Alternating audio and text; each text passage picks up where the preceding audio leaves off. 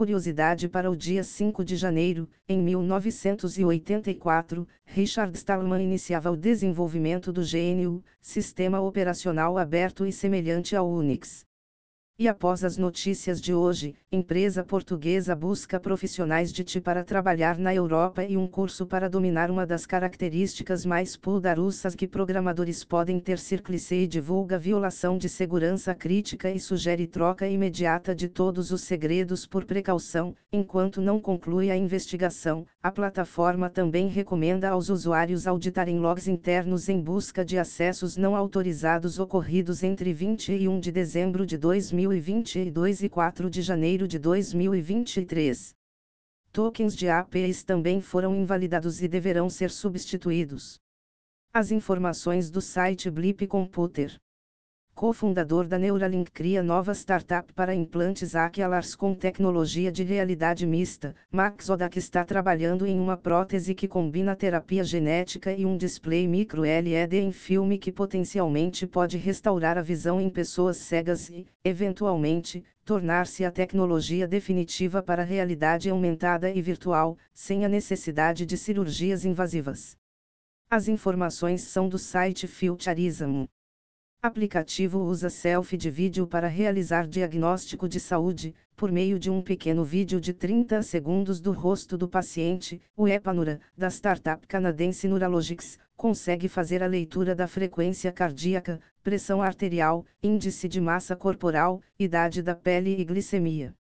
Analistas acreditam que tecnologias como essa serão fundamentais para o futuro da telesaúde. As informações são do site TechCrunch. Sony e Honda apresentam oficialmente seu primeiro veículo elétrico, o sedã Fela é uma mistura entre um Porsche 911 e o Lucider com mais de 40 sensores, incluindo câmeras e radars ultrassônicos e lidar ao redor de todo o carro, para direção autônoma.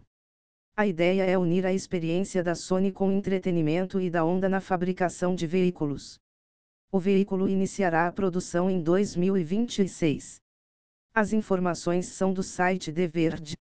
Apple apresenta narração de livros com vozes geradas artificialmente. Inicialmente, o recurso estará disponível apenas para livros em inglês, com vozes digitais específicas para cada gênero literário, como romance ou ficção.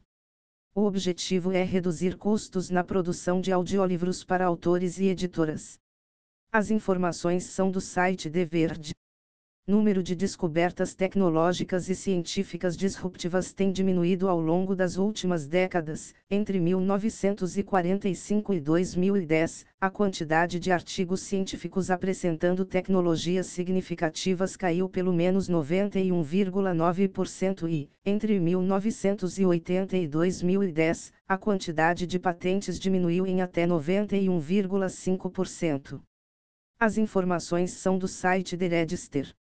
Hackers invadem repositórios de código privados do Slack no GitHub durante a virada do ano, não foram roubados dados de clientes e a base de código principal, contendo informações sensíveis da plataforma, não foi acessada. As informações são do site Blip Computer.